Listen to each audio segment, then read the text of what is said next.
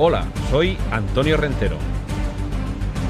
Estás escuchando un podcast de Milcar FM. Bienvenido al mundo del cómic.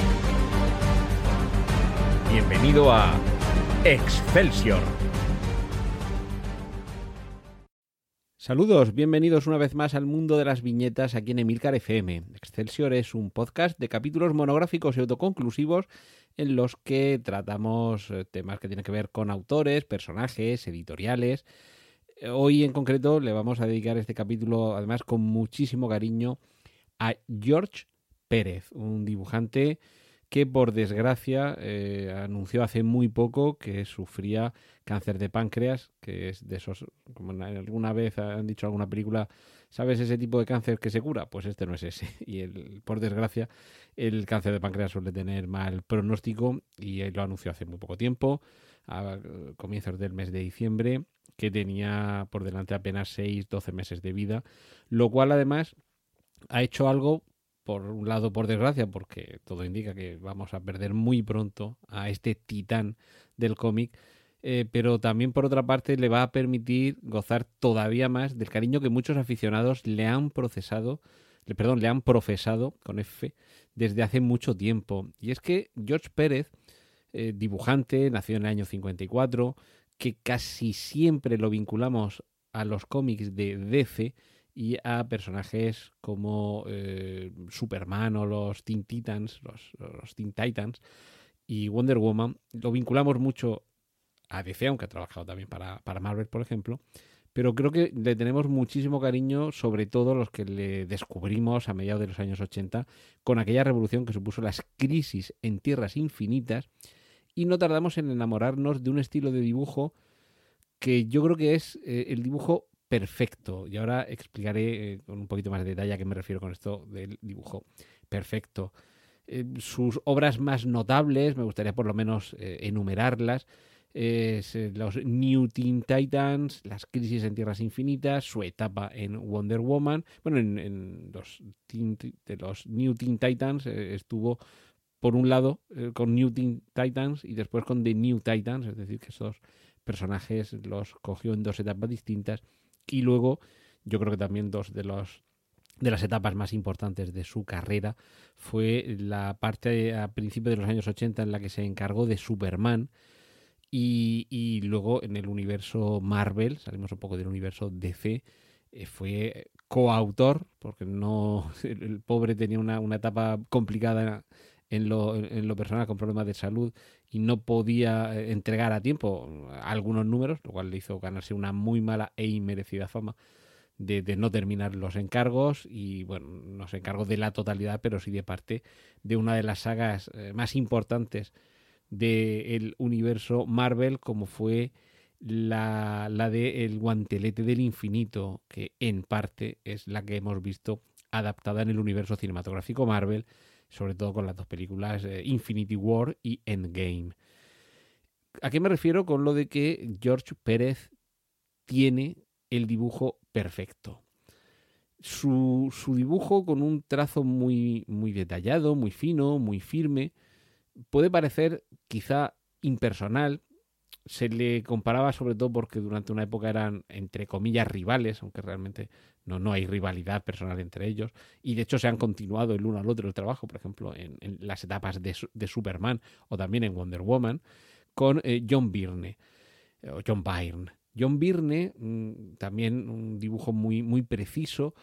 eh, sí que es uno de esos ejemplos de dibujante que le otorga una personalidad muy, muy definida, unos rasgos muy concretos, en los rasgos faciales, por ejemplo, en el detalle de los, de los decorados o los elementos de escena, y, es muy identificable. George Pérez no es que no sea identificable, es que más bien ha jugado quizá la, la baza opuesta, es decir, hacer un dibujo tan académicamente perfecto en el que no vas a decir que tiene unos rasgos duros o fuertes como Klaus Jansson, que no tiene un estilo eh, un poquito agreste como va a ser el de el de Buscema, que no busca eh, eh, evadirse de la realidad, como en algún momento ha hecho en cuanto a proporciones. Me, imagino que,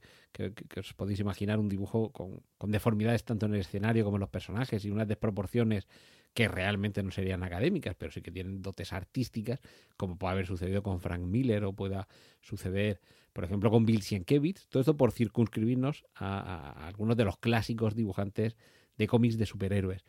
Y George Pérez optó, la verdad es que no sé si conscientemente, no sé si que, entre comillas, no daba para más o fue, esto lo digo entre comillas porque realmente es un, grandísimo dibujante, pero no daba para más en el sentido de que no busque, no lo sé, realmente no, no he investigado tanto y no sé si existe alguna declaración de él al respecto. No sé si es que no buscaba un estilo tan particular y que le definiera tantísimo, y aquí cada, cada dibujante ha hecho de su capa un sallo, tenemos los típicos pies de Miñola o los típicos rostros alargados de Almilgrom, es decir, que aquí cada dibujante de cómics aportaba una forma muy particular de entender las proporciones, los rasgos.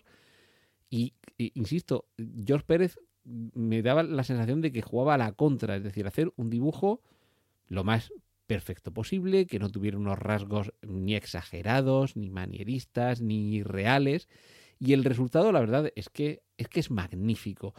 me estoy refiriendo sobre todo a su etapa más clásica, su etapa años 80 y 90. Una de sus especialidades, por cierto, y esto tiene todavía más mérito, es que al ser autor de un dibujo tan preciso y tan detallado, mm, voy a decir, aquí me voy a arriesgar un poco, voy a decir que a mí eh, Jim Starlin me recuerda también a ese mismo tipo de dibujo, un dibujo que busca la perfección formal, la, ausencia de estridencia, ¿de acuerdo? Y, George Pérez, eh, dentro de ese estilo, además es que se especializa en algo que resulta absolutamente espectacular en los cómics, que son tanto las splash pages, estas páginas en las que en una o incluso en dos páginas no hay viñetas, sino que forma todo parte de una eh, ilustración que ocupa toda la página o, las dos páginas. Se especializó no solo en esto, sino en además llenar esas páginas de múltiples personajes. De hecho, eh, y esto parece más evidente, eh, no en Superman y en Wonder Woman, sino en sus etapas con los Teen Titans o los New Teen Titans y, por supuesto, cuando se fue a las crisis en tierras infinitas, que ahora explicaré un poquito más también. Aquí tenemos páginas repletas de personajes con un nivel de detalle impresionante en las que uno se puede perder quizás sin llegar al milimetrismo de Geoff Darrow, aquí ya nos salimos un poquito de los, de los superhéroes, sobre todo con su, con su serie Hard Boiled,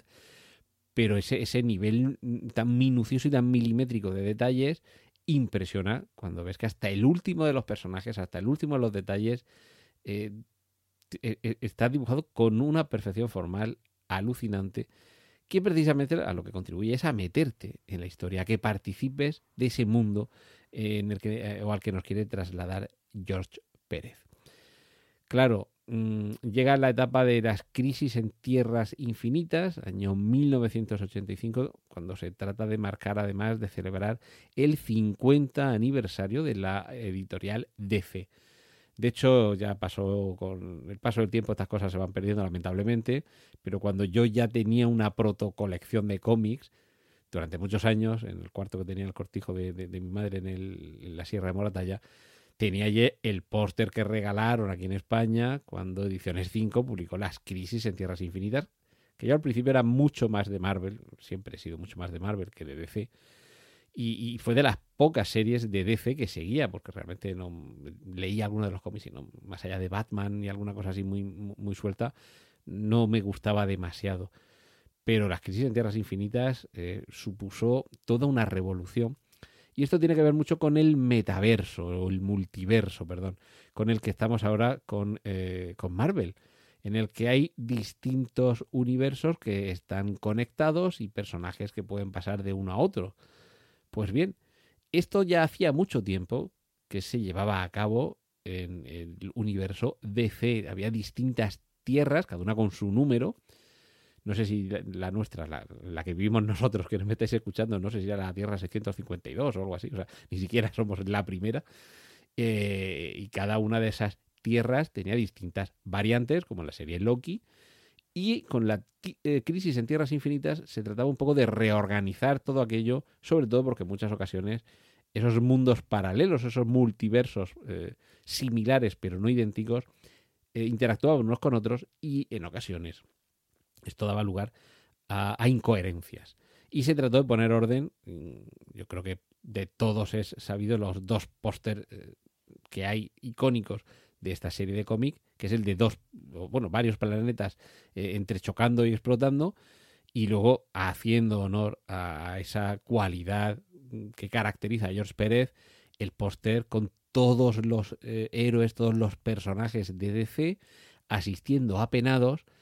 a cómo Superman tiene en sus brazos el cuerpo de su prima, de Supergirl, que ha muerto y es que falleció bueno, falleció, ¿no? La mataron en esta, en esta miniserie de, de 12 números. Eh, por supuesto, esto fue auténticamente revolucionario. Era de esas primeras veces en las que moría uno de los grandes personajes en el cómic de superhéroes. Y precisamente, ya digo, ese póster icónico con todos los personajes asistiendo alrededor de esa escena tan dura con un Superman totalmente destrozado por el dolor. Evidentemente, con cómics como estos se pone orden, pero se pone orden durante un periodo muy corto de tiempo. De hecho, me imagino que más tarde o más temprano en DC tendrán que volver otra vez a poner, a poner orden. Pero mientras tanto, con ese cómic, con su etapa en Wonder Woman, su etapa en Superman, ya digo, con esa rivalidad con otro de los grandes, que, hablaremos también en su momento de, John Byrne, que, se encargó de esos mismos personajes, se supo ganar un hueco en el corazón de los aficionados que ahora, ya digo,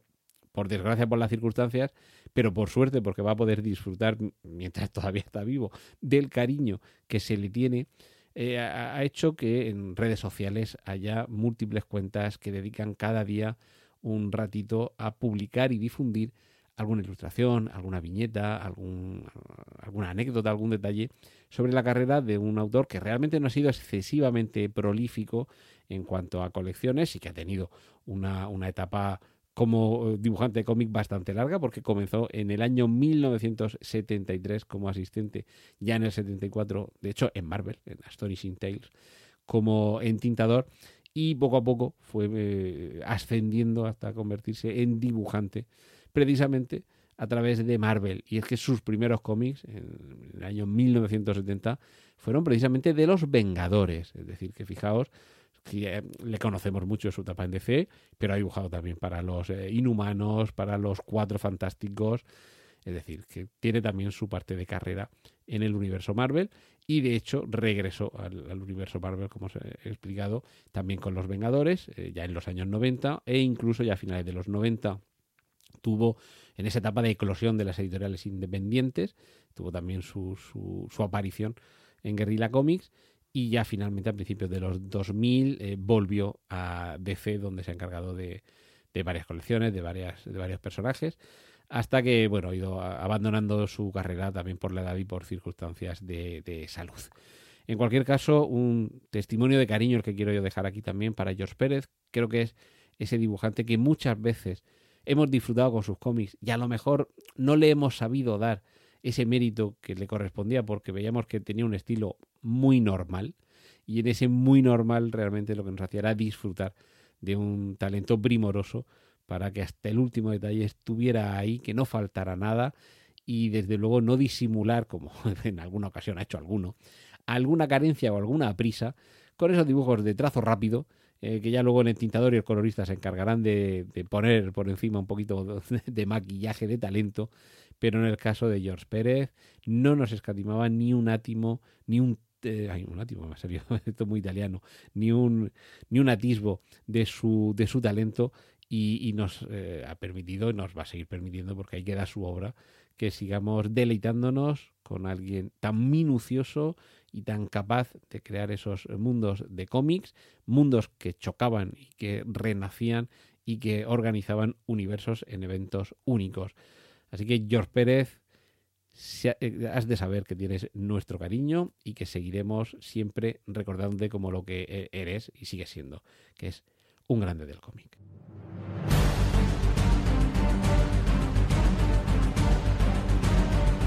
Has escuchado Excelsior, un podcast de Antonio Rentero para Emilcar FM.